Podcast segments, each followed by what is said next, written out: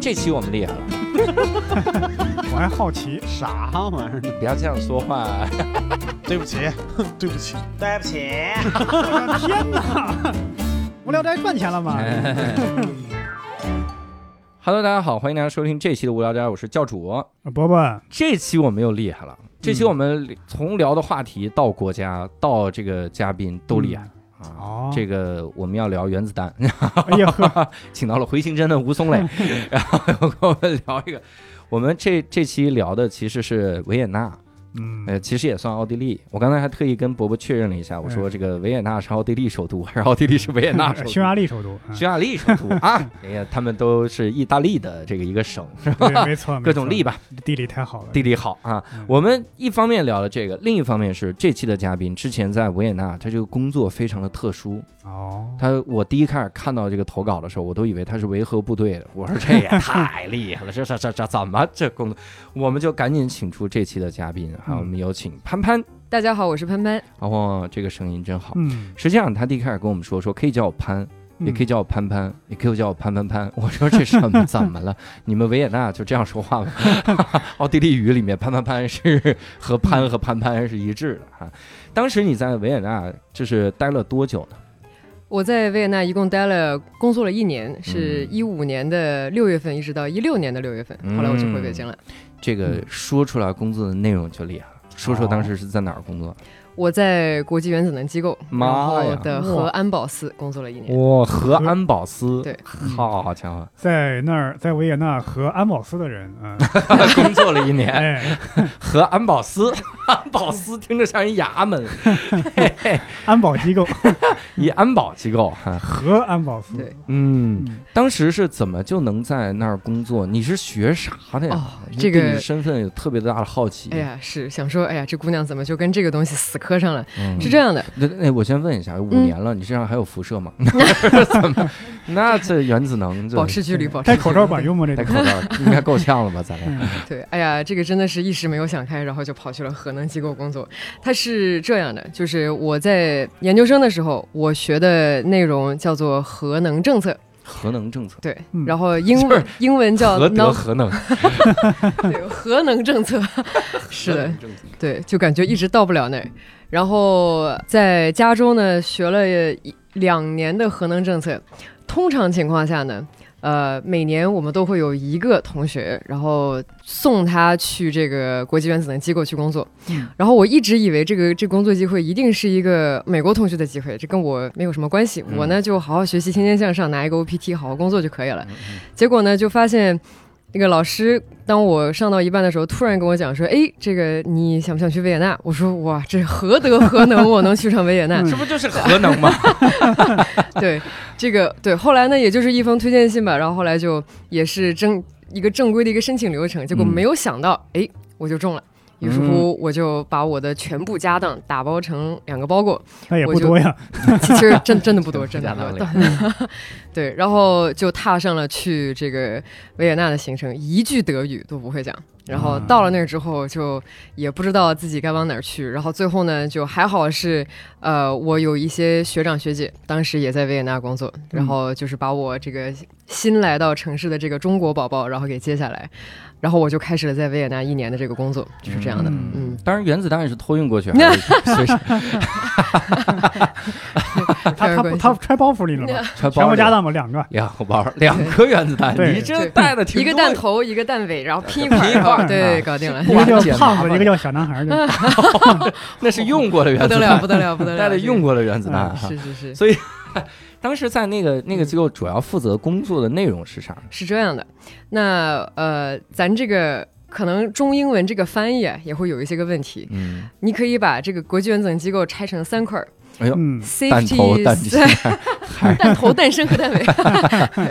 没有没有，就是这个叫做和安全，然后安保还有保障。然后呢，哦。但是呢，在中文当中哈，就是你想想，英文里面有一个 safety 和 security，这东西嗯。翻成啥比较合适？好像在中文当中没有什么区别，对。嗯。但是一个是负责，比如说地震、天灾，嗯。呃，不会对核能带来任何的伤害；另外一个是人祸，不会对核嗯能带来任何的这种侵犯。然后最重要的一个就是，哎，有一些国家或者是它可能会有一些 terrorist 的这种这种恐怖组织机构，或者是任何一些其他的这种人为的风险。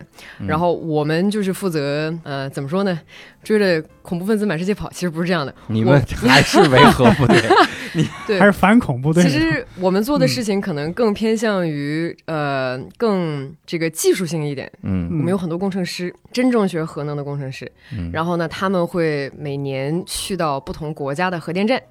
然后对这个核电站进行各种各样的检测，比如说我擦一下你的玻璃，或者是我检测一下你当地的这个辐射，然后看你到底符不符合标准。因为你如果高了的话，你也对吧？你这属于嗯不规不正规的运营，然后也会出现很多问题，就是为了避免像福岛或者是切尔诺贝利这样的问题。嗯所以说我们要保证好，我们每年都要检查，你每年都要合规，然后你如果有一点点风险的话，我们都要警告这个国家哦，你有这个问题。嗯，你们检测手段就是擦一下人玻璃，其实 其擦一下手皮肤开始脱落，那他们那我平时玻璃我就不打扫了。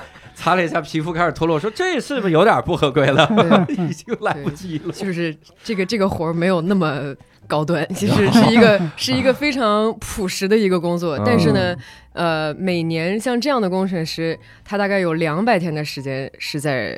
是在就是不同国家工作的，他没有一个固定的一个地方，他必须每年两百天要去不同的地方。嗯，这也就只去核有核的国家，没错，所以说没多少。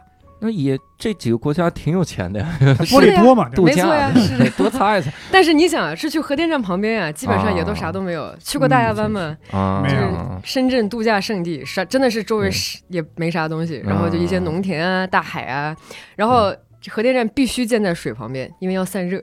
啊，所以说这个嗯就是基本上你去到的地方风景一般都不太差，就是嗯人文建设，像单立人这种可能就哎不太有了。我们也不往核电站边儿建，我们怎么那么猛呢？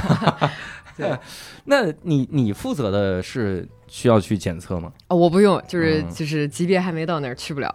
呃，还需要个级别，还是度假？我就是你要是想每年啊，这个他对这个能当这种检测人员的这个哦级指标非常的高，你要考试，你要培训，你要过这个过那个。对，呃，而且你真的是，你比如说，你很难排除我的动机的，嗯，你要好好排查。你比如，如果我来检测中国的这些个可能，我可能就哎呀呀，这这算了，你收个红包吧。这 可能就这玻璃多擦一擦，以后这手我皮肤都脱落了，可能有它有有这种风险。对，呃，有一些国家对。就是我的这些检测人员来自什么国家，其实也有要求的。嗯就比如说我我是一个美国，我不希望伊朗人过来检查我。啊对，就是对，就是你你有明摆的这种所谓的 conflict of interest，对吧？就是嗯你有你有嫌疑，我就嗯我就不能让你过来去做，嗯万一你不公正呢，对吧？我没有办法排除这些变量因素。对，那应该是超公正的？理论上，伊朗人去美国那儿检查，一定是检查了你们这，很仔细你细。对你们这核能，你这地上都有苹果核，你这核是不是超标了？他 啊，这个盒也是超标核卫对啊，卫生我都给你一地检查核了 对对对，你们这 nuclear，你们有 nuclear family，你是不是每个都整一整 核心家庭？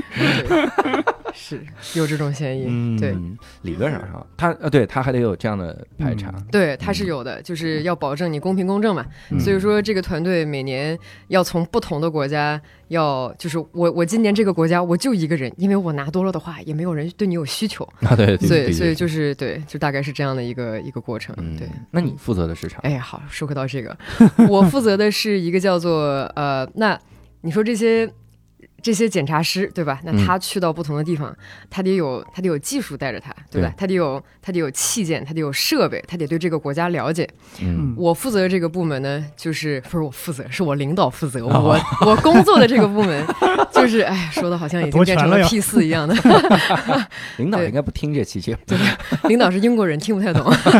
咱们给他翻译翻译。So, their department 呃，我们负责呃帮呃帮这一些检查的这一些工程师嗯拿到他们应该拿的这一些技术，嗯然后呢，以及他们要了解的国家的所有背景，嗯我们也都帮他调研清楚。哦我们会告诉他说，呃，你去的时候你应该着重去检查哪些东西。嗯那之前我们可能在新闻当中也看到了一些，呃，这种提示，然后你呢要去核实一下，看新闻当中出现这个东西跟你事实上的能不能对得上。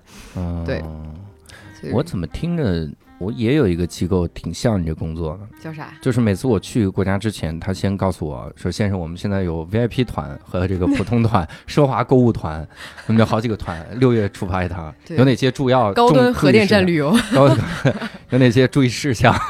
这个还冷，你多带个毛衣啥的，把人家工作说的也太低了，说成导游了，就是。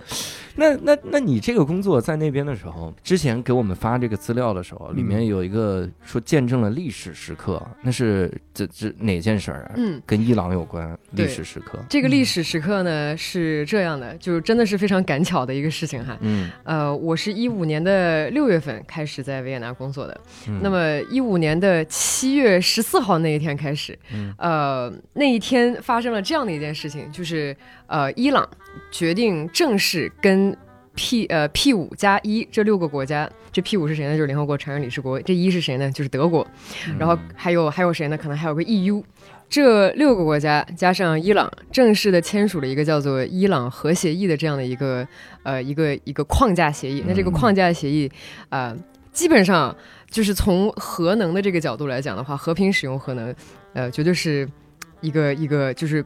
近几十年当中没有看到，因为近几十年当中我们只看到战火，我们只看到这个什么 Fat Man 和 Little Boy，对吧？我们没有看到这个这么多和平的一些象征。但是这个核协议，就是伊朗之前曾经一直不答应，就是也不同意任何的国家去他的国家去检查核设施。嗯但是这个国这个协议之后呢，就是他终于终于同意哦，这个我同意让 IAEA 这个机构国际原子能机构带着你的这一些检查的这些工程师，包括一些其他的外交官，你们可以到我的国家来去检查，然后我们、嗯我们承认，并且我们也配合你们以后去和平的发展核能。嗯就是有一部电影，我不知道你们有没有看过，是呃叫做《美国舰队世界警察》，讲的是。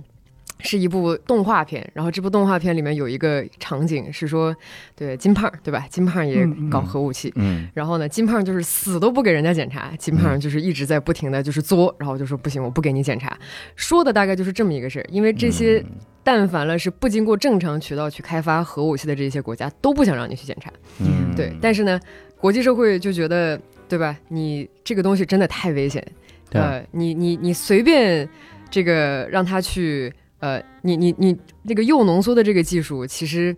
呃，并没有那么复杂，你随随便便就可以让它变成一个核武器。那我们怎么样去知道你没有把它变成一个核武器呢对？这就是为啥要检查，啊这就是为啥这个东西，这个这个框架协议这么重要，就是嗯太前无古人后无来者了。你说你们国家没核，你们那上空的云都是蘑菇形状，你怎么解释？是风吗？是，那个说到这个，我就不得不再提一下，就是那天七月十四号，哎，我那天印象真的太深刻了。美国独立日嗯不是是法国独立日，国独立日对，法国独立日，可以，可以，可以。完全不可以，是不是第一反应还是错了吗？还是会想到反映德国出来独立日，对，可以 是这么回事。对，呃，中午吃饭，那中午吃完饭之后，就从国际原子能机构的这个大饭堂出来了，然后突然之间就发现，哎。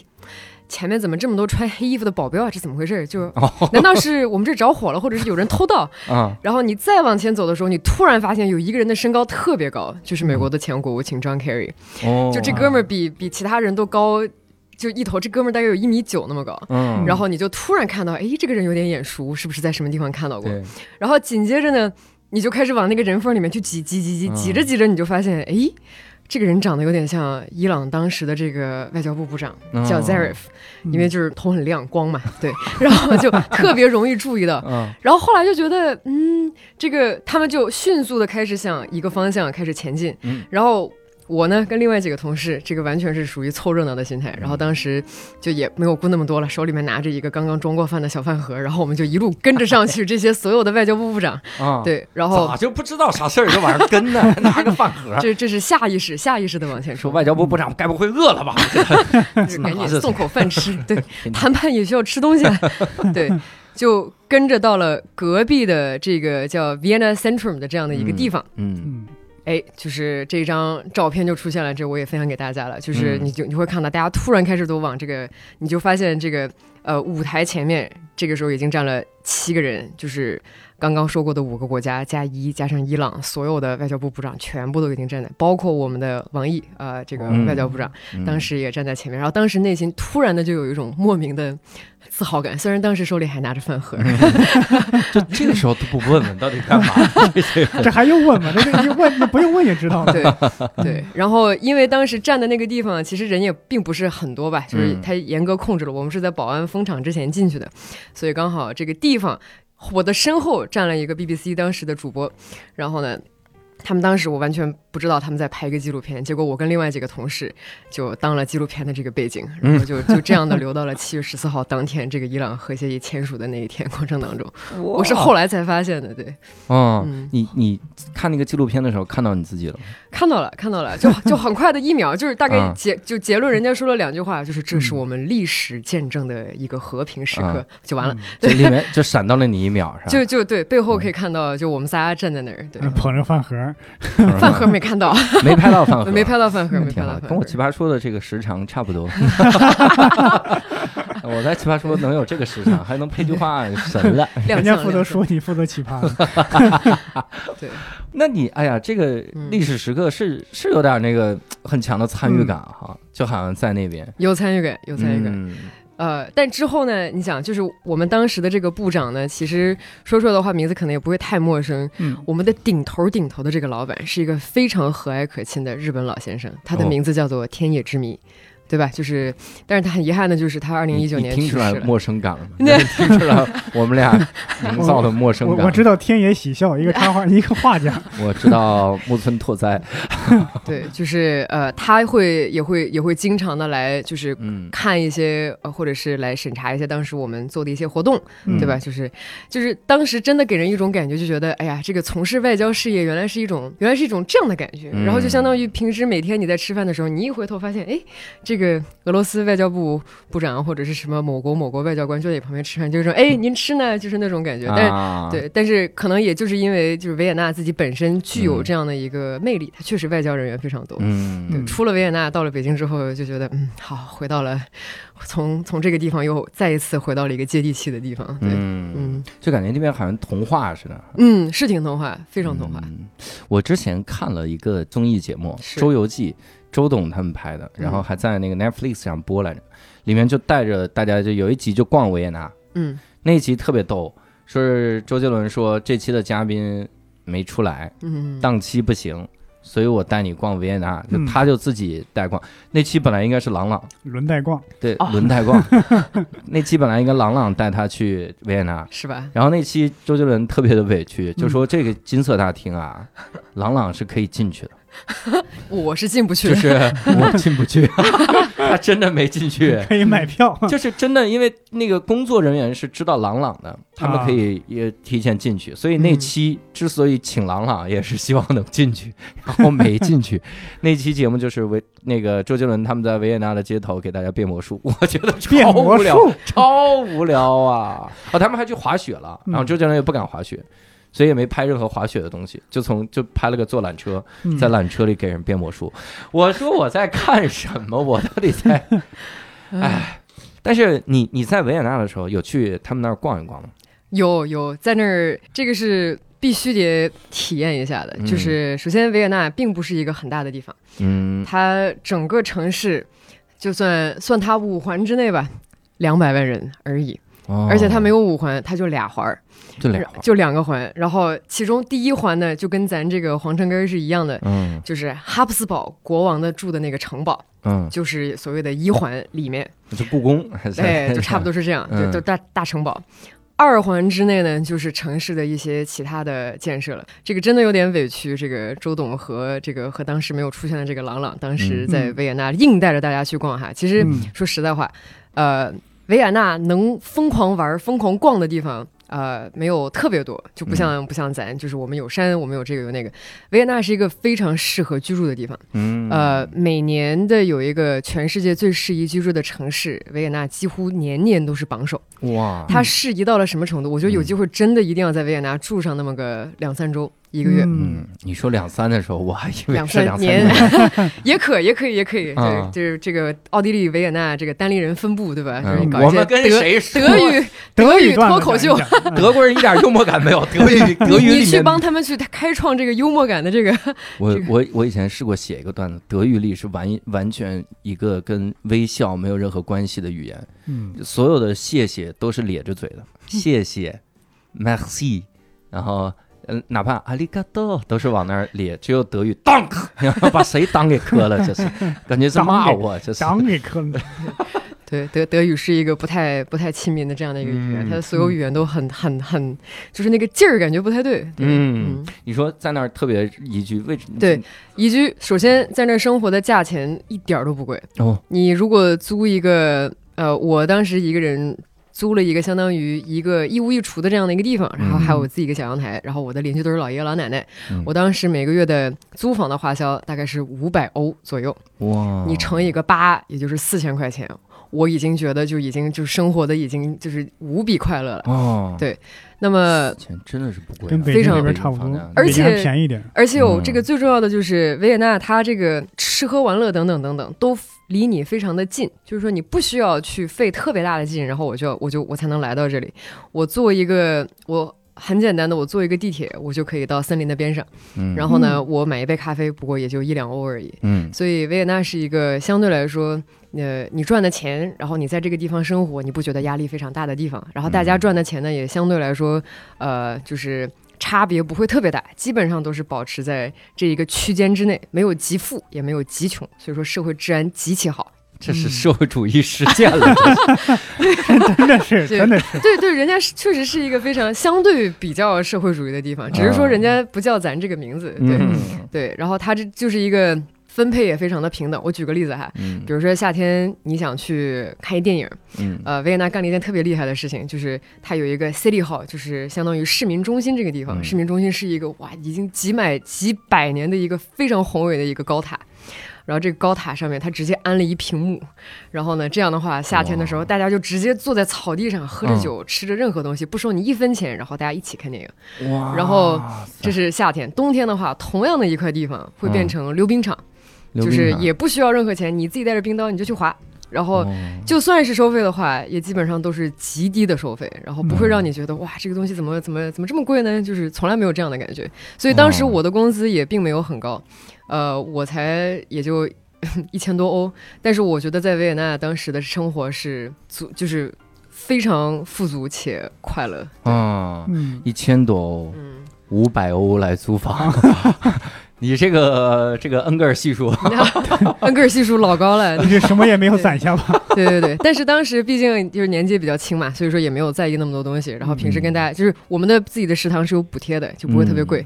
嗯所以说这个，然后我顺便再悄悄的透露一点，就是联合国的机构，我不知道之前的那些联合国工作过的嘉宾们有没有透露过这一点，就是任但凡是个联合国，就一个，哦就一个，核对好像我岸们把老师，联合国的这个分部的工作人员都拽过来但。但凡在联合国大楼里面，这个联合国大楼里面有一个叫叫 commissary，就是所谓的免税店这个地方。嗯嗯，就是里面就是不像咱们这种日上免税店，什么化妆品、高端酒烟，那不是这些东西，嗯就是日常的吃喝等等等等，它可能品类会更多。嗯，大楼里面就有这样的一个巨大的超市，然后你的所有东西基本上都可以在这里面买，就包括你家乡的东西都可以在这里面买。比如说，比如说英国的老板他很很怀念家乡的红茶，比嗯如说他就可以在楼下买到家乡的红茶，而且是免税的。也就只能怀念这个，他还能怀念仰望星空派吗？这英国老板 对对，就是就是这样。所以说，就是可能省钱，钱在这儿也省了一点点吧。啊，真的就日常用品一旦免税了，你真发现这生活幸福感的直线上升。是那在那边生活的话，气候怎么样？呃，你因为你说冬天还能结冰，其实让我心头一惊，我就觉得也是挺冷的呀。呃，冬天其实是非常冷的一个一个一个环境吧。嗯首先，维也纳所有奥地利人最爱的运动就是滑雪。嗯。如果你也热爱滑雪的话，嗯。我强烈建议去维也纳，就是去奥地利这一片的这种阿尔卑斯山去去滑一滑试一试。我呢是一个怎么说，算是高级初学者，就是我。高阶初学者 就是就是我在绿和蓝之间徘徊，哦，就如果我去崇礼的话，绿着会很舒服的下来，蓝的话可能是摸爬滚打的下来，黑的话应该是滚着下来。你看，对大概是这样人家这个说的多好，嗯他说的是你是说的那个万龙道，对对对对，就是各种龙，各种哦龙，对对对。多专业，这是 这是真的是高级初学者。对，高级初学者，对，就因为因为我下每一条道之前，我要看一下坡度二十五度，好，我可以，我本来是我不敢随便就下了，我本来是初级道之神啊对，啊，咱可以一起，咱可以一起，不，，我是儿童娱乐区的王者。但自从有一次冲坡失败之后，嗯摔了，我摔出后遗症来了。现在滑雪有点害怕。对，还是还是得小心。其实我在那个高速冲坡的那个过程中啊，就完看见全不刹车，旁边有个护栏在写着“不要高速冲坡”。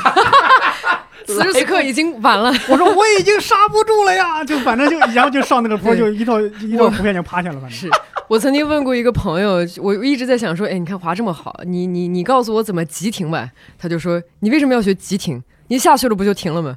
然后当时我就想说，你看这就是人家黑坡和我蓝坡的区别。对他们一年能有多少个雪季？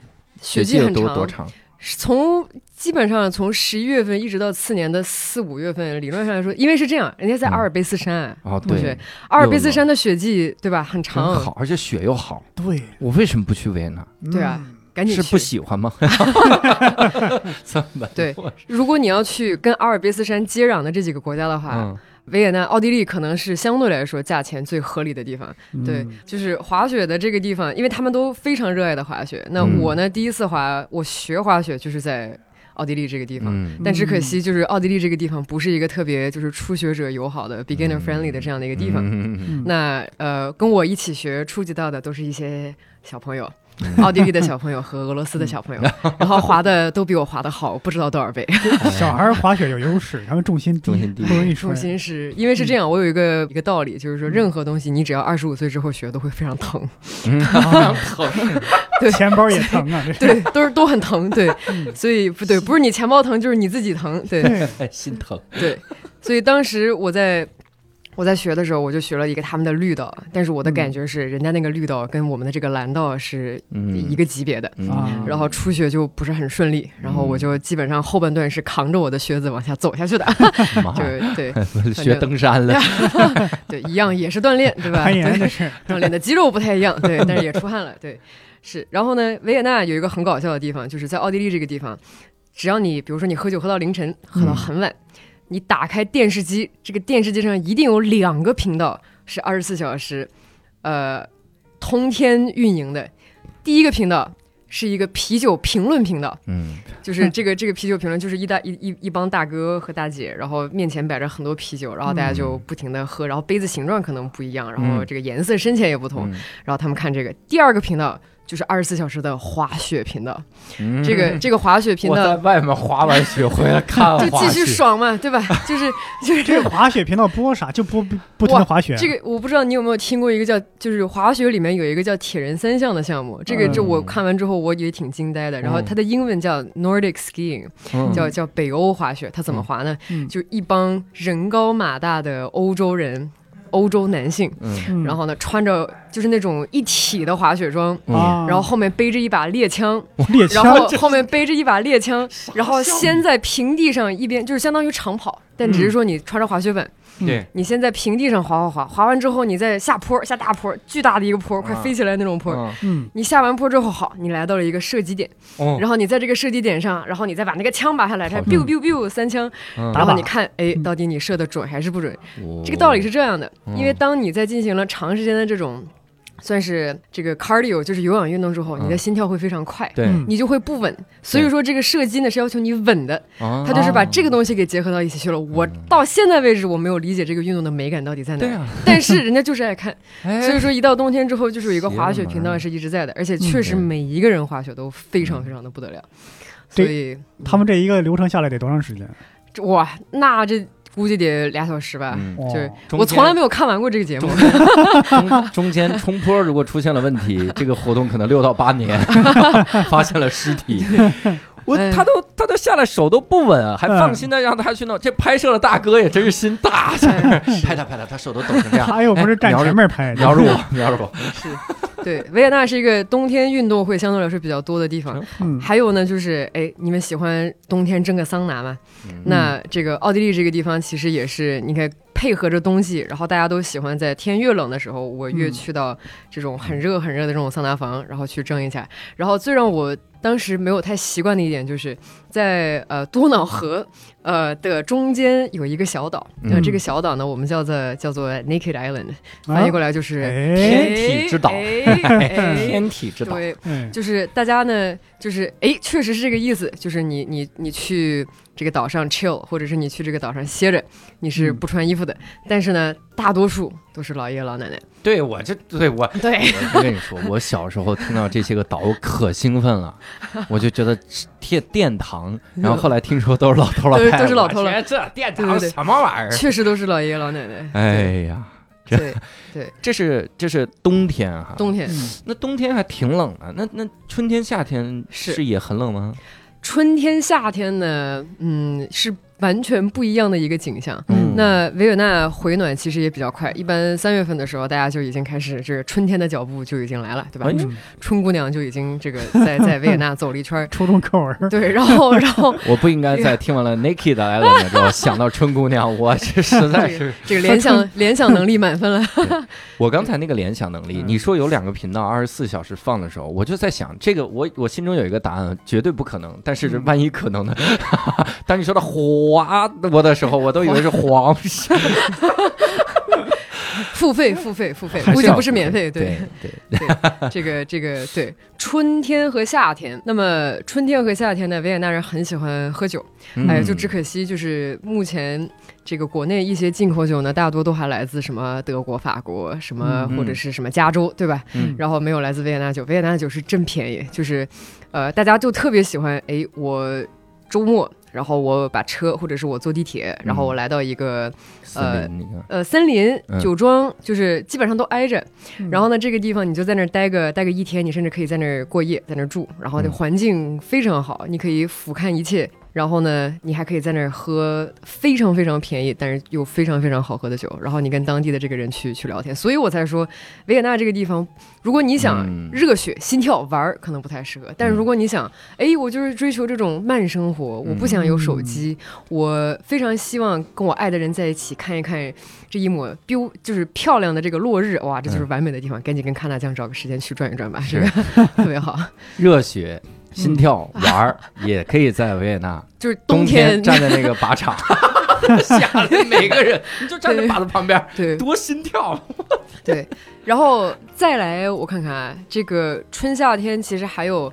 呃，另外一个一个非常值得逛的地方，我不知道嗯你们对音乐和博物馆喜不喜欢？我们对博物馆应该喜欢音乐，实在是不太懂，哦，行，没事儿，就是所有的这些需求在维也纳都可以找到这样的一些、嗯一些点吧。对。因为大家老说那个金色大厅，金色大厅其实真没那么大，就是啊。你你觉得每年金色大厅哇巨大的一个金色大厅，你当当你真正站到金色大厅门前的时候，你就发现哦，原来就是这样，就是就是一个金色这个厨房，它就是个金色的厅，金色厅，对。金色厅，金色因为不是金色大厅，你知道为什么？就是如果这个房间过大的话，嗯。交响乐就不好听了，哦，它的它的回声就会过大，所以说那个房间的大小刚刚好够那个一个一个一个交响乐团在里面，嗯然后所有的声音都被就是在比较合理的这样的一个频段被折射来折射去，所以你的视听感觉才特别好。但其实它没有特别大，就不像咱国家大剧院对吧？就巨大的一个大厅，然后给你听这些东西。樊跃老师，你听到了吗？意思是我们低估了樊跃老师拉琴的这个实力啊。对，樊跃老师，樊跃老师拉琴估计应该是这个这个人会更多一点。然后这个国家大剧院每次都会给他们安排最好最大的这个房间，让他们去可劲儿拉。但是有点太大，以后跟国家大剧院说，别老弄大厅，整个厅就行。对，然后这个音乐是这样，音乐的票非常便宜，对。嗯然后这个，如果你在国家大剧院要几百块买到一张票的话，不是说维也纳的这个金色大厅或者是其他音乐剧院没有同样的票，嗯，你只，但是你它有另外一个选项，就是可以你以极便宜的票买一张可以站到人家这个地方去听乐的这种这种这种门票，比如说十欧的尾票，哦，就是你比如说今天下班了，我哦我想赶一场演出。那么我就买一场十欧的票。比单立人便宜，真的是比单立人便宜多。对不是人家也有贵票，对，也也有贵票，也有贵票。嗯，对，就比如说李云迪的那场演出，对，嗯李云迪当时刚刚去了维也纳演出一场，我就是大概花了二十欧的这个价钱，然后买了一张票，然后距离呢也还可以，能看着个点儿，对嗯 对。看点儿。你是去听的对，是听，对对对，是听的，没错。然后嗯就是所有人的这个音乐素养都都非常的高，就是大家在演奏的这个过程当中，完全不敢出任何声音，嗯以至于终于憋到了。这个李云迪把最后一个乐章演完了之后，大家集体开始咳嗽，就是在那个 在那个场子里面。哦，那咳嗽都得憋着。对，是我我看过那种，嗯就是、就是专门大家录大家咳嗽的样子，虽然一边嗯在鼓掌，但真的是拼命在咳嗽。忍了忍了四十五分钟了，已经。嗯，所以这个古典音乐还是多少有点压抑人们嗯 这种。你你刚才说那博物馆也能体会到，这个博物馆是这样的，就是维也纳的博物馆的这个这个系数，这个这个密度应该是就欧洲整个博物馆就多。嗯然后？对呢，呃，奥地利维也纳可能又占到了在欧洲当中，它又是城堡啊，这个呃博物馆有非常的多。它甚至它有一个呃地铁站，嗯这个地铁站的名字叫做 Museum Quarter，就叫做博物馆嗯博物馆区。嗯然后这博物馆就一个挨着一个，挨着一个，挨着一个，然后就是这种，就基本上是你你你永远逛不完的。然后这个博物馆的门票呢，你也可以买一个一年的一个套票，也花不了多少钱。嗯然后你就可以每一个周末去都去博物馆里面去坐着，去发呆，去看画，然后去喝那儿的咖啡，然后呢去就是。我我我到了中回了中国之后，我就有一种不好的习惯，我每个周末都会不自觉的加班。但是我在维也纳的时候，我真的可以做到，我每一个周末不是在博物馆，就是在做点什么别的事情，嗯或者是在出去到了另外的城市去去别的地方转一转。嗯所以加班是一个习惯是吗哎，不是一个特别好的习惯。What？我已经开始听不懂了。博博物馆套票是嗯一一个博物馆套票，还是所有博物馆？所有的博物馆都可以去看。嗯哇，对这太好。对，然后这个博物馆呢，它呃又分成了这个，取决于你对什么内容有兴趣吧。呃，嗯如果你是对你是对巴洛克。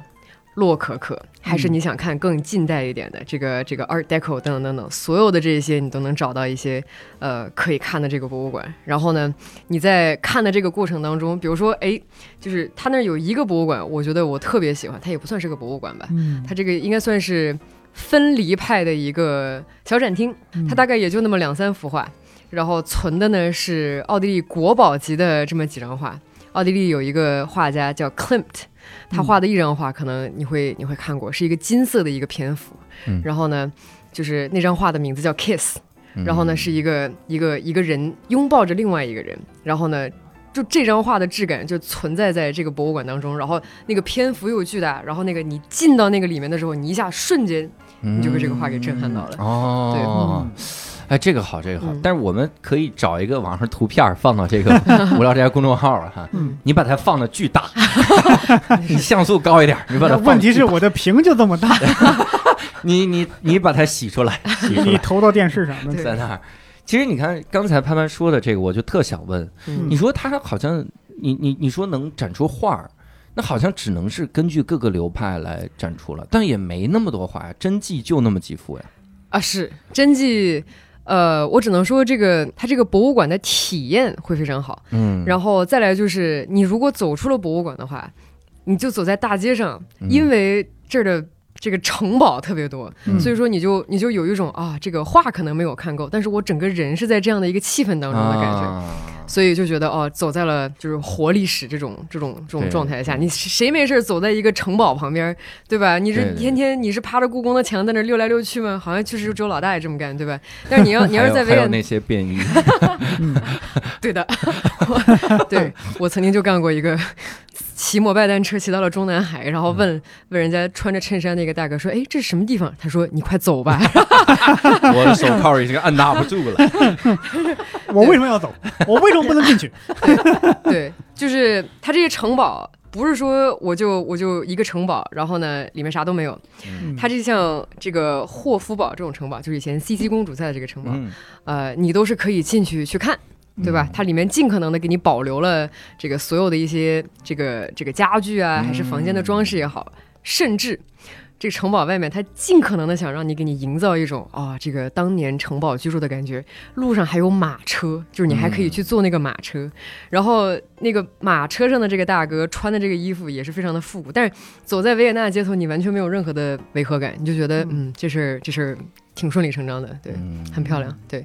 我是感觉，你看他们古典音乐这么发达，那还有没有人去听什么乐队啊什么之类的？有有，维也纳的啊青年还是挺疯狂的。嗯，对，就是你要是想找这种听听乐队的、这种流行音乐的，或者是就所有的这些地方都有。嗯，呃，维也纳的酒吧好像很多都没有一个具体的关门时间，啊。然后里面也确实都有不少不少这种，比如说这个将进酒啊、达达呀、DDC 这样的地方，嗯。然后这个各种 live house，然后就甚至让我觉得有一点挺不可思议的，就是这酒吧里面甚至还可以，就是人家没有禁烟，就是如果你进去的话，你可以你可以在那儿嗨到多晚都没有问题，然后你可以嗯。就是。就是进去之后，非常的烟雾缭绕的这个感觉，嗯。对，这就是维也纳的 bar。但是当时呢，我又觉得，我去了之后，我又觉得我应该是不是应该找一找这个城市独特能给我的这样的一些气息，然后所以说我当时就掉到了古典的坑里面去，我就没有去太多的这种这种年轻人去过的地方，嗯或者是对，因为人家年轻人开始玩的那个时间太早了，你经常去 bar 的时候，你就会看到很多人都是什么十六七八，然后你就会啊发现，嗯，因为他们合法的喝酒年龄是十六岁，哦比其他所以说国家都要那什么都要，早很多，嗯就是他们他们的法制教育相信，只要你提早的去教孩子这个事情，嗯孩子们肯定能应对好这个事情。啊所以说，就是我一我一去就觉得偏大龄，然后我想说，嗯，那我还是去看古典的吧。哦，这个原因。对，咱们国家你看，虽然说没有规定喝酒的年龄，但是嗯一般中学生也不太会去。是是是，对，你会有印象比较深的那种博物馆吗？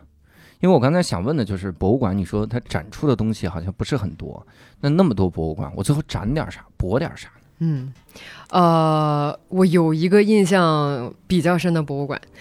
这个博物馆其实其实印象深的不少，但是其中这一个吧，就是因为经常去这个博物馆，它是呃当年这个皇室家族的夏宫，对吧？嗯。因为我们知道城中心的这个霍夫堡这个这个这个大宫殿，它是东宫，嗯，然后还有嗯。另外一个地方，就是当年的这个有钱人真的是钱多到不知道怎么花还好，嗯我我我修一个东宫，然后我再修一个夏宫，然后这个夏宫的这个构成就是一个巨大的一块草地，然后上面平起了这样的一座一座宫殿，然后这个宫殿前面是一个巨大的一个喷泉，然后这个宫殿后面是一个巨大的动物园，所以这个当时我去到那的时候，我就觉得哇，这个这个博物馆长得非常的不一样。那么进去之后呢，刚好就是呃，他们把奥地利国宝级的这样的一个画家的这个画放在了。这个夏宫里面就是叫 Klimt，、就还是刚刚那个金色的这样的一个、嗯。一个一个画作，但是，呃，因为哈，因为他是本地的一个作家，所以说他的画就特别多，就是他的画风格也基本上都是一样的，然后就是什么金色、金色、金色，然后这个呃有那么一点点抽象，但是还能看得出来人性就是这个样子。所以说当时看了很多这个，而且记印象当中他还画了一部跟猫有关系的这个这个画作。我呢是个猫奴，所以说当时看完了之后就对这幅画印象特别深。嗯。对，但是这个夏宫是一个非常值得一去的地方。嗯嗯，我印象最深的其实呃，应该不能说是博物馆，就是为什么说维也纳是一个非常适宜居住的地方呢？就是所有的它的那个呃咖啡店，嗯，它的咖啡店其实很多也都历史非常非常的悠久。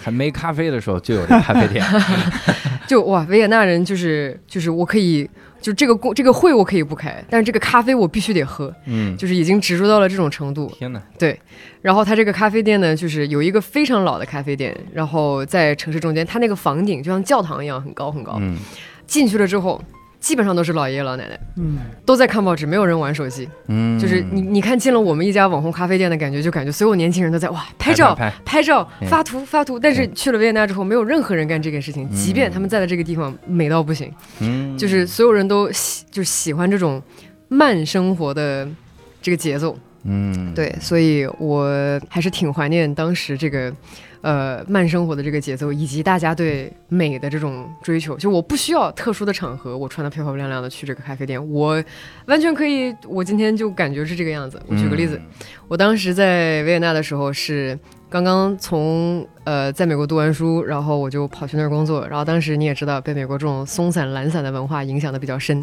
我周末就算是别人叫我出去的话，我都穿一个非常松弛的一条裤子，然后上面恨不得就直接就穿一个连帽衫就搞定了。嗯我的邻居是一个老奶奶。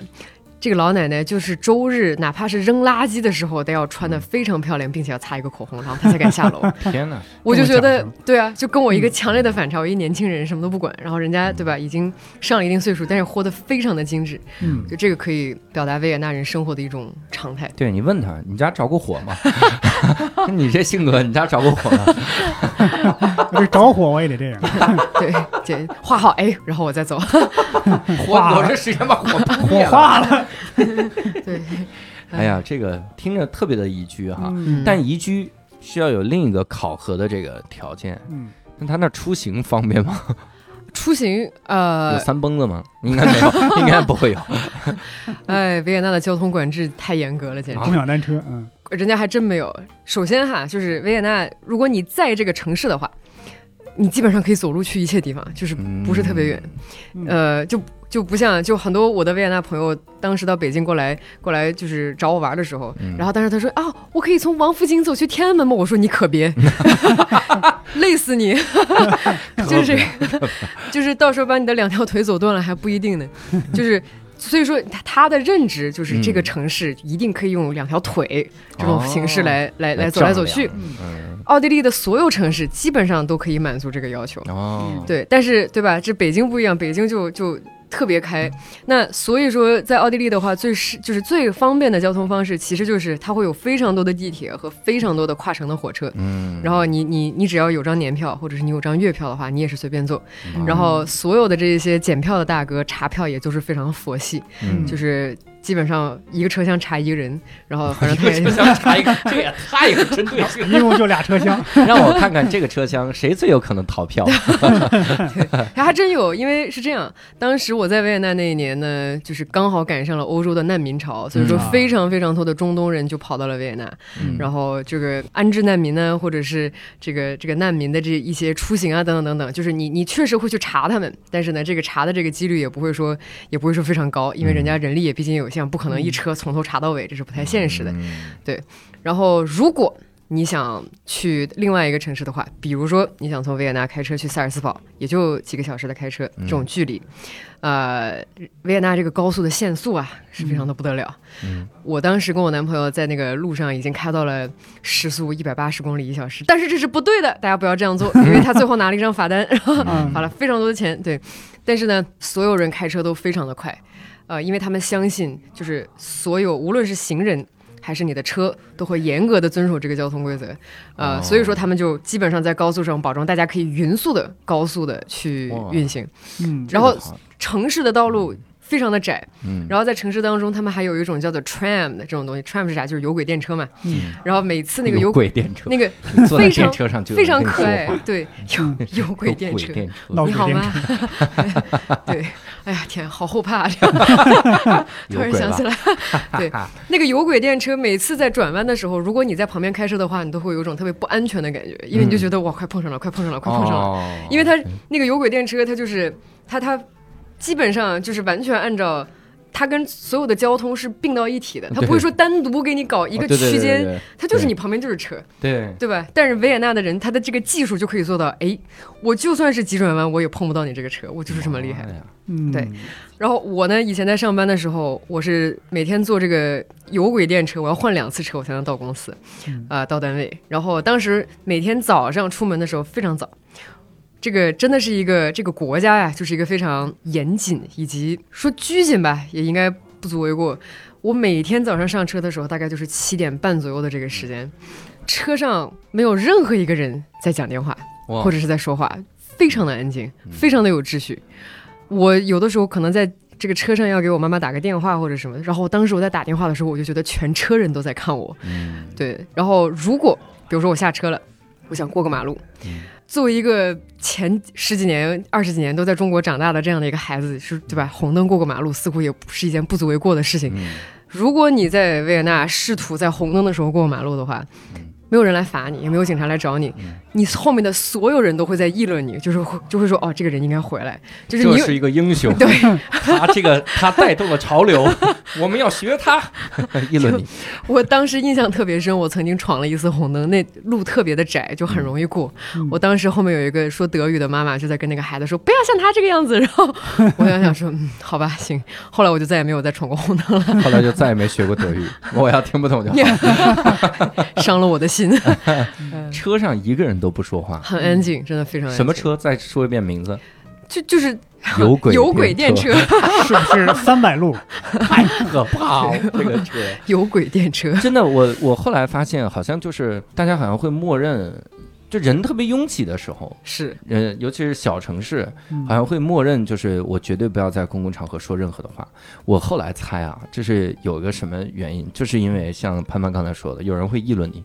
嗯，我之前那个，你像东京，所有的电车巨安静，是吗？就是安静，真的是你感觉所有都是有轨电车，巨安静。但我觉得这这很正常，嗯，就是因为你每天都是这个点儿坐这个车，后来就说这哥们儿每次就在这儿呢，可能这种心理压力也会很大嘛。是呃，纯瞎猜，对，这是交通啊。那你吃饭吃得惯吗？非常不习惯，完了，就是就是 是这样，就是这不太一致，就相当于，就我这么举例子吧，就相当于你生活在一个童话世界当中，嗯。然后每天晚上就只能吃一样的东西，吃童话的那些东西，就是就是非常的呃单调，也不能说单调，哎呀，就是呃是这样，可能确实是因为。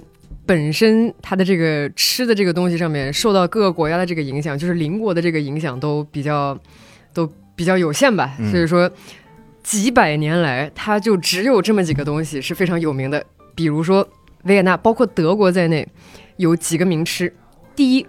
所有人都会推荐你去吃一个东西，叫做 Wiener Schnitzel，、嗯是啥东西呢？就是一块儿一块儿哇，那肉还巨好，是一块儿嫩的小牛肉，还不是黄牛肉，是小牛肉。哦小牛肉呢给锤平了，捶平了之后呢，再裹一层面包糠，然后把它给炸了。你说在我们眼里是不是好浪费这块肉，对吗？哦 对，就是 烤着吃，放那么多油干嘛？对啊。作为一个内蒙人，你听到牛肉被浪费的时候，心情什么感觉？我们吃羊肉，你这哦怎，么对不起？，这太地域歧视了。这我对们马肉都是肉，都是肉，都是肉。水煮牛肉也行。对，所以呢，当时就是我也是抱着试一试的这个心情，我想说，那我就尝一尝，看它到底什么样的味道。结果果不其然，不觉得特别好吃。嗯，呃，然后结果很多人他们基本上可以，就这个东西跟他们当地的肯德基是一样的，就是你可以很快的去买一块炸的这个小牛肉。嗯，然后当做一个这种也算是正餐，也算是这个充饥的这样的一个零食来吃掉它，这是第一。第二呢，就是大猪蹄子，我不知道之前有没有任何的人 对不起，不是故意的。但是真的是大猪蹄子，就是嗯。没有任何的技术含量。德国跟维也纳，呃，跟奥地利在这点上很很相同了，就是这这个猪蹄，一个一个巨大的一个猪腿，然后这个猪脚加上腿的这个部分，最油脂最厚的那个地方，划几刀，撒点料，烤一下，然后放到这个就是，然后皮脆了，里面是软的，搞定了，嗯。没有什么特别惊艳的滋味儿。嗯。但是呢，你能理解，因为冬天是真冷，你真的需要这些个脂肪。嗯，这个东西呢不能单吃，嗯。大家一般吃的时候就是疯狂喝啤酒，对吧？因为每年、配点酸菜啥的。我也哎，它也配酸菜，酸它也配酸菜。酸菜、土豆泥、大猪蹄子，然后再来一个这个这个这个这个喝啤酒，基本上就是人生圆满。作为一个维也纳人，就不能再爽了，喝醉了就不觉得难吃了。说不定就是这样。嗯。而且举个例子哈，就是柏林呢，看奥地利邻国，就是德国，咱聚焦到柏林，柏林有一个当地的一个特色叫 currywurst，就是啥？就是带咖喱味道的香肠。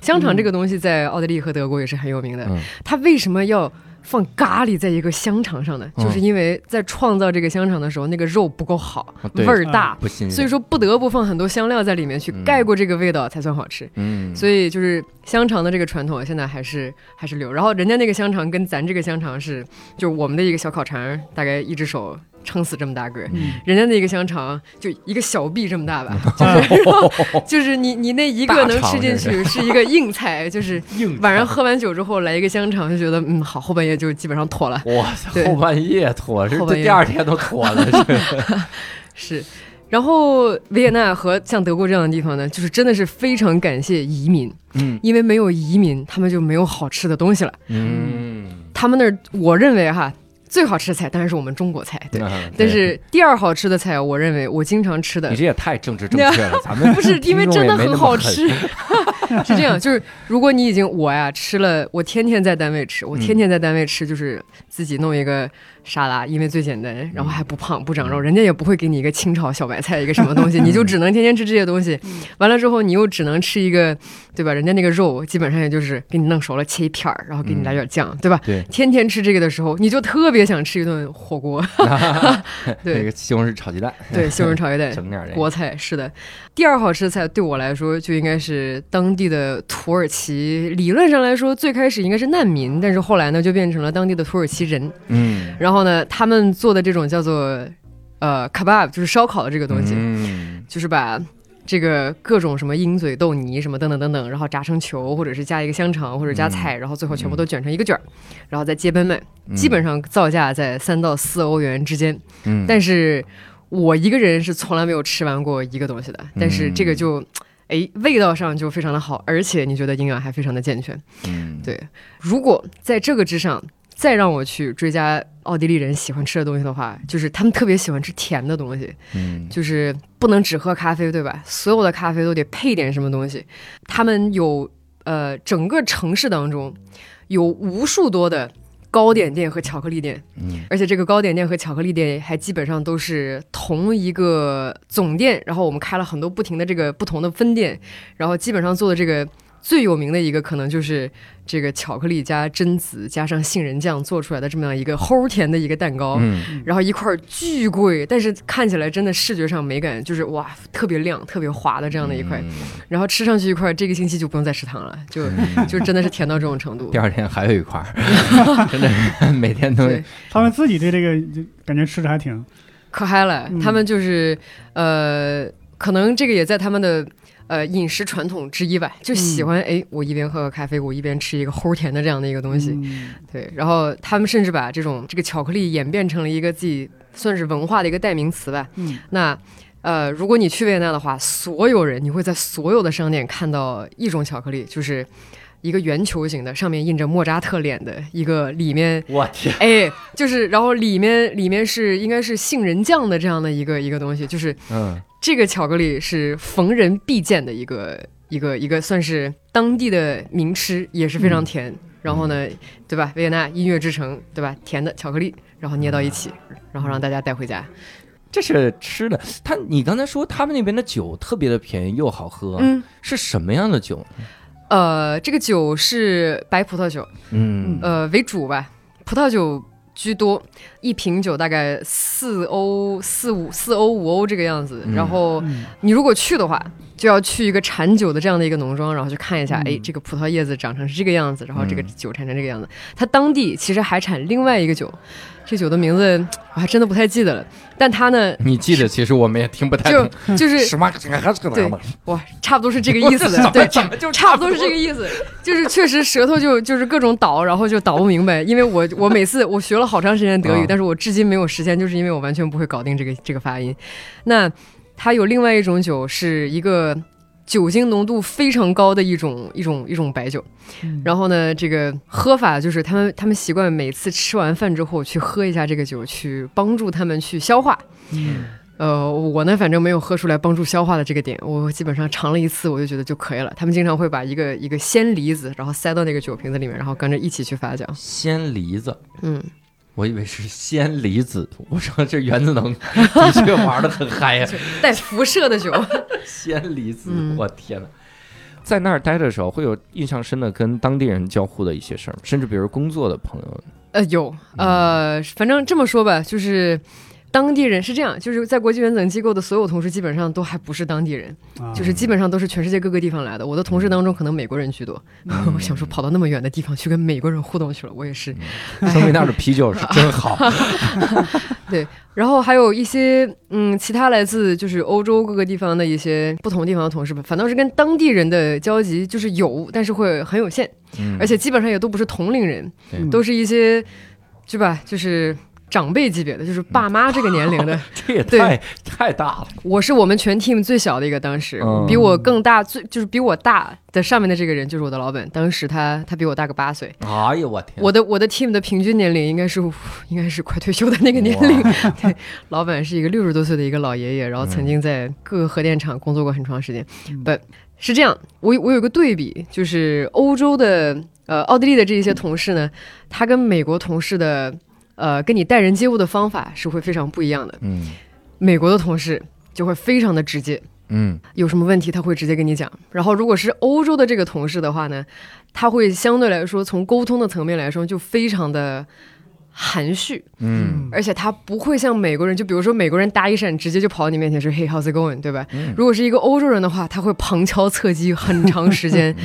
而且他不会主动去找你说说任何的东西，他会更希望是哦朋友引荐，朋友的朋友，我先聊着。然后我再这可能这个过程两个月已经过去了，就是这个样子。两个月已经对，这个这真的，这这这个这个这个这个，就欧洲人真的非常的，嗯，起码当时我接触到的一些一些同事吧，就比较含蓄一点。嗯我呢，当时接触最多的跟我同屋的另外的一位同事是个日本同事，所以我对这个日本同事，呃，这个接触的直接的感觉就是责任感极强，就是但凡这个项目当中出了一点点问题的话，呃，就就是切腹，掏出刀就摆好。他真的你说再冷静一点，一个一个月换一个同事，你这是 对他这有点日本大使馆这人员可能不太够，这样 对。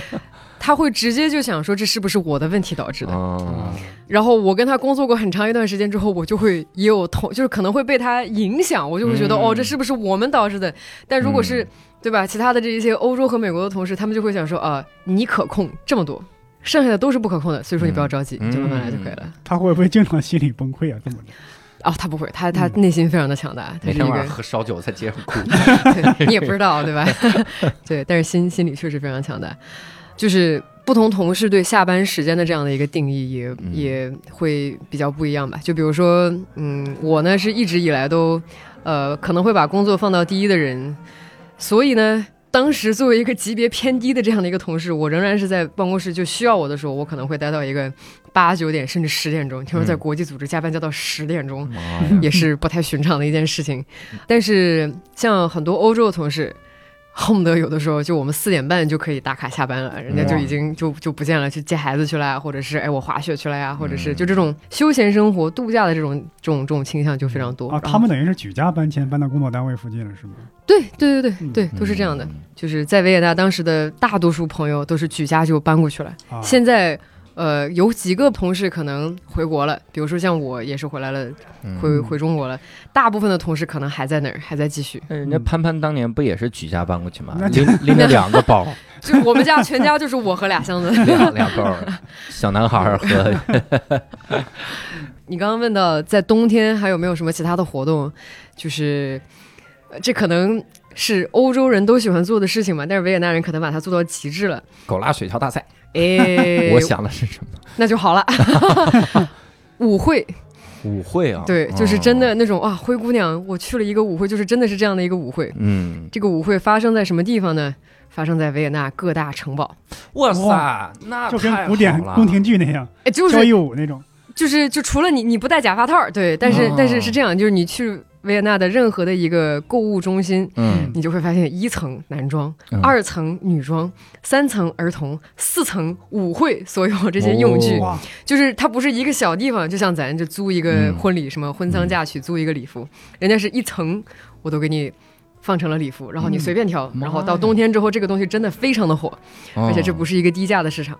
嗯。那么到了冬天呢，就是各个大的这种公司也好嗯，还是组织也好，呃，或者是这种是是是工商协会也好，比如说、嗯呃，维也纳有一个叫做制糖品协会的这样的一个舞会。嗯呃，就听起来确实也挺匪夷所思的，一个糖的一个协会居然搞了一个巨大的舞会。那么租的这个场地呢，一般就是像茜茜公主当年所在的这个这个 Hofburg Palace，对吧？哦就霍夫堡，我名正言顺的进到霍夫堡里面去，然后对吧？你走人家走过的台阶，嗯，你用人家用过的桌子，嗯。你跳舞在人家跳舞过的大堂，一会儿你跟茜茜公主一块儿上一辆电车，有轨电车。对，我就好奇那个，你看女士的礼服大概大概都是那个样，男士的礼服是西服还是还是古典中的？啊？燕尾尾服，燕尾服，对，嗯就不会那么作，对。啊但这个也也也也看你，就是每年冬天，就是所有的这个男生都开始去租一套自己的礼服，大多数人都可能有这么一套自己的礼服，啊，因为维也纳这样的活动就特别多嘛，嗯对吧？就是特别作的活动就特别多。如果你真找不到的话，你就可以去找一个地方去租一下这个礼服，也不是特别贵。呃，鞋甚至都可以租。嗯那么你去到这个舞会呢，这个流程大概就是这个样子的。你可能八点之前，先在朋友家吃饭，或者等等，或者先在什么其他一个地方吃饭，从八点钟一直到半夜。都是在这个城堡里面去，这个城堡分成了各种不同的，就相当于展厅一样的。它这个地方有蓝色多瑙河厅，嗯，它有老年地势高厅，然后它有 就是牌子是写着的，没有没有，它就是会不同风格的这个音乐，它基本上都会有了。就是说你不会局限于在就是这不行，这活儿我干不了，那你那我就走了。他说所有的人我们都可以接受你，哦你可以跳 salsa，你也可以跳什么 disco 或者什么什么，全都有。那哪种是慢三慢四？就 慢三慢四的在会在舞会的最前端，嗯会有一些穿着白裙子的当地的小姐姐嗯和。呃，维也纳的，就是维也纳当地会有舞蹈团，他专门嗯冬天就负责接这个活儿，就是嗯就是各大舞会，好，我去给你跳蓝色多瑙河，我去给你撑场，然后这个时候就是正儿八经的一个华尔兹了。嗯对那么这个舞会呢，基本上会持续到第二天早上的凌晨一两点钟这个样子。嗯。呃，然后基本上到一两点钟之后，你看对吧？这个灰姑娘的时间基本上也到了，嗯。然后这个外面天寒地冻，然后这个时候你可以打一辆马车回家。哇，对，马就反反正造什么就就有点冷，对。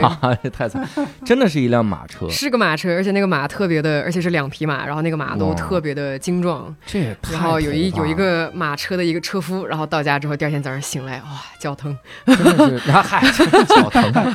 那这个像这种马车多吗？我有可能打不上吗？呃，很普遍，呃，会打不上，但是你可以排队，就是大家会有等不等，你也可以等滴滴，你也可以等马车，啊，因为城市本来不大，对，我对城市走也能非常走回去，对把，它送回来，然后之后再跑了再拉一趟，对，拉一趟挺好。挺好哇塞，这个感觉这太童话了是所以对冬天冬天这个这个经验还是可以还是可以有一下的。啊！那那那怎么夏天他们不跳呢？夏天夏天在外面的活动就太多了，因为就没有场地的局限了嘛，对吧？嗯冬天我们就是得找一个暖和的地方，然后把自己给暖和起来，这样的话，对吧？在屋里面一样可以玩得很嗨。夏天基本上大家都在草地上坐着看电影，草地上坐着喝酒，然后草地上坐着，个柱子，对对对对对，户外活动，嗯，挺好挺好啊。嗯这是哎呀。说的我就特别想去啊，然后去奥地利维也纳，而且就是想长期定居那种，就是因为你嗯感受它的四季嘛，对你想至少是那样。是去你们那原子能机构大概怎么申请？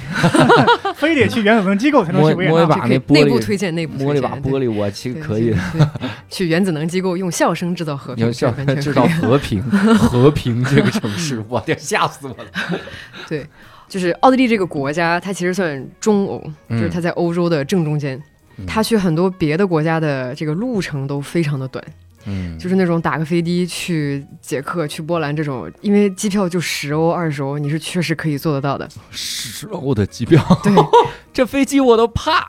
对，它这个机场嗯是这样，就如果你你十欧，它有十欧的好处，就是它便宜。嗯它这个不好的地方就在于，是基本上这跟跟穿梭巴士没有任何的区别，就上去之后没有给你定座，你就往那儿一坐，你不能吃你自己带的东西，你不能喝你自己带的东西，你就嗯全部都得在飞机上自己去消费。啊啊，所以就其实也也也没有那么好，但如果就嗯一个小时的话，反正你坚持坚持你也过去了。对，所以你如果在本身人住在这个欧洲的这块地方的话，基本上你不是说对吧？那大家每个周末都干些什么呢？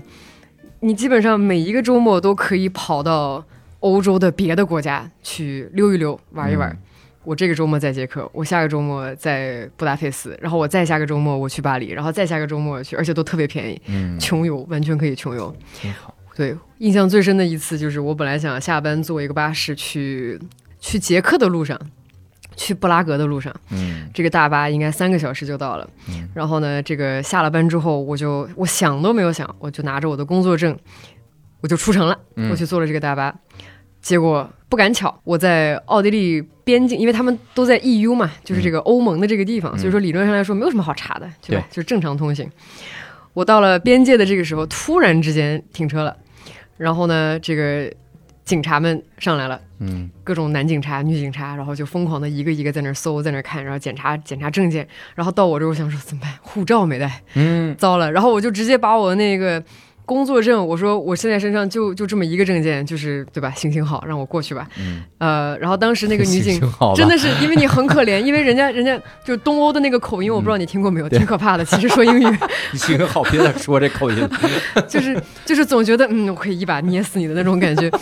就是当时就就觉得自己这个处境不是特别好，但是呢又不想就是做就惊动他们，觉得这事儿不是很大。我确实有合法的签证，他们就把我拿拿走了我的这个证件，然后让我仔细的看了一下，然后他说你读一下这张证件背后的第二行，然后我读了一下。这张证件唯独在持有护照的情况下才有效。然后我想说完犊子了，怎么办？结果当时那个女警察就说，用非常浓厚的一个东欧的口音对我说：“我现在需要你下车，你需要回维也纳。”然后我想说，哇，这都开出来几百公里了，难道你让我在高速上走回去吗？当时我就确实已经做好这个心理准备，我想说，嗯，要不这样吧，那我找朋友过来接我也不是不可以，嗯。我就下去了。结果真的就是老天开眼，那个女警察过了大概两分钟之后，跟她小组的这个同事讨论了一下，回过来跟我说，今天我们就让你走，你走运了，你可以去布拉格嗯因为，下次 your birthday，哎呦 Happy 天 birthday to you，你想用东欧的口音唱 Happy Birthday，哦 Happy birthday to you。吓得有轨电车又出来了。对，印象最深的就是那一次，在那之后没有任何一次出门，我恨不得下楼买咖啡我都带着护带照。护照。现在一想到那老奶奶为什么每次要打扮那么精致？因为不打扮精致跟护照上照片对不上。。对，有可能。哎，哇塞，是的，是的。这么方便？那你那个嗯时候去了很多的国家吗？呃，我所有的我没有任何一年是去过那么多国家、那么多地方的。嗯我那一年基本上每一个月都都一直不停的在去新地方。嗯，呃，当时最北的去到了挪威最北看极光的地方，极光没有看到，给我冻得要命。海了呀，是的 对，那那已经挺远了。然后近的话呢，就会有像布拉格、布达佩斯这样的地方。诶，你坐一大巴，然后几个小时也就到了。嗯那你也可以拼车，对吧？人家欧洲有一个很厉害的拼车，然后你跟人家拼着拼着，就是你可以拼。我当时拼了一个一车的波兰人，嗯这一车的波兰人说的一句话我都没有听懂，然后但是他们就特别特别的开心，然后把我一直载到了华沙。你站起来喊句德语，他们就投降了。哎呀，咱们这个梗玩的太深了。哎呦我天，这哎伤疤梗，伤疤梗，这 可以可以可以，一刀下去，啊动，然后全部全部都全都都在啊，全都不敢动，是那样。这样的拼车在在欧洲这个非常普遍，对，嗯。就就是对吧？因为这个，但是你呢可以明显的看到，你如果从东欧开回到这个奥地利的时候，这个路面的交通就慢慢的变好，嗯路慢慢的变平，然后路边甚至还有很多风机都出现了。嗯然后你要是往其他的国家去开的时候，你就发现这路慢慢的开始变得坑坑洼洼，然后后然后这个警察也慢慢的变多，然后这个路边的这个小加油站也看起来也不是特别的安全，完了你就不是特别确定到底我现在下车还是不下车，我还能不能再上去？对，大概就是这样的一个那不禁想问，维也纳安全吗？非常安全，非常安全。我就没有住过这么安全的，维也纳和北京都是非常安全的地方。哦，那真好。嗯，我倒是住过不安全的地方，比如说美国的这个 Florida 就不是一个，就是你你在大街上走的时候，那个昏暗的灯光和别人看你的那个眼神，就让你有一种嗯，这个人是不是下一秒就可能会掏出一把枪那种感觉，就包括芝加哥在内也是一样的，对吧？？对，对吧？芝加哥你晚上某个点数之后你就不出门了，你也不敢坐地铁了，嗯万一对吧出什么问题你也担不起。人有两排牙朝你走过来，我这个梗又太狠了。我天哪！哎呀，我们探索喜剧的边境，这这这已经这已经到头了，就是冒犯的极限是什么？呃，这这这这个 off the record，我有好多 black people jokes，但是都不太 appropriate。那个是的，但是在维也纳这个地方，呃，包括在北京，我都是觉得我可以大半夜两三点钟走大街上，嗯，没有任何的危险。嗯。就是可以呃，就是一边就哪怕是我喝多了，我在路上走的话，也不会有什么事情，嗯无非顶多也就是警察过来告诉你说，哎，是不是给你叫一车，或者是大概这样 警察这样警察老。北京是，哎，给你加一车，姑娘行不？哎不行吗？马车马车马车走，对盖了帽的我的老 baby。对，不觉得对，不觉得不安全。你你有去过任何的地方，让你觉得走在大街上就有不安全的感觉吗？我我们啊是嗯听。就是无聊斋录见天地这个板块啊，嗯录了很多，每个国家家让我听起来都不安全。那尤其发展中国家录的比较多。对，尤其那非洲那几个国家，我听着我都不再也不去。我们有一嘉宾被绑架，哦，我听听过那集，听过，过那集，这还是我都不敢，哎，吓都是。朋友们多去奥地利，但是呢，哎，令人最心痛的就是，当我们认为就是犯罪也没有、恐怖分子也没有的时候，最近。大概是一个月之前，嗯就是疫情比较泛滥的这一段时间，嗯这欧洲这不是一波一波又一波嘛？嗯那刚好就是在疫情也比较呃猖獗的这一段时间，在一个月之前，维也纳发生了一起这种呃恶性的枪击事件，哇，就是也是呃这种呃算是恐怖袭击吧，但是嗯呃现在呢还在继续调查的过程当中，但是这个是我没有办法想象维也纳会有的。对因为我想说，之前这种事情不是在法国才能发生吗？我你比我还探索喜剧的边界，咱们这伤疤梗一个接一个，我天哪！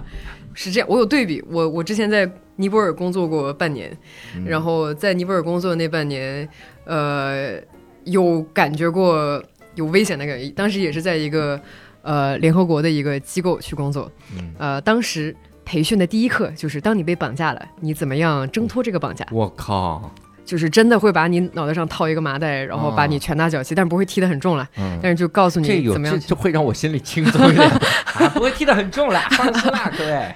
对第一第一节课就是告诉你怎么样去，就是哎跟人家建立良好的沟通，不要让你受到伤害。嗯第二课就是尼泊尔是一个地震高发的地方，嗯哎，就是当地震发生的时候，你怎么样自救？这是到了当时那个国际组织是就是上的最先的两课，然后又这个幸运的就是我在的那一年没地震，嗯不幸的就是那个地震。它多了一年，就是原来是八十年震一次，后来变成了八十一年震一次，结果第二年就震了。嗯，所以当时就是很不幸，就是也有一些个朋友和一些同事受到了影响，嗯，那的确就是非常推荐大家去还是去维也纳吧。对，维也纳滑雪，你只要不占那个靶场，我觉得真的没有太大的伤害。嗯。所以那这一次呢，也非常感谢潘潘啊，让我们了解了这个原子能机构 做了啥事儿，以及维也纳的有轨电车，我们也去体验体验哈。呃，也非常欢迎各位能跟我们沟通交流一些关于这期的感受。你可以在评论区留言，也可以在我们的听友群里面来聊一聊。潘潘在我们的听友群吗？十四群，十四群，十四群之光，你看在结尾的时候让大家知道了十四群的光芒，原子能之光，好危险的感觉，原子能之光不该有光啊，怎么会有光？原原原子能之良，这觉得还可以。原子能之良啊！呃，如果各位想要加入我们的听友群，也可以搜我们一个微信号，叫“无聊斋二零二零”，无聊斋就是拼音的无聊斋哈，加入我们的听友群，呃，期待跟各位早日在线上相见。那这期无聊斋呢，我们就聊到这儿，非常感谢潘潘，也非常感谢各位的收听，我们下期再会，拜拜。拜拜。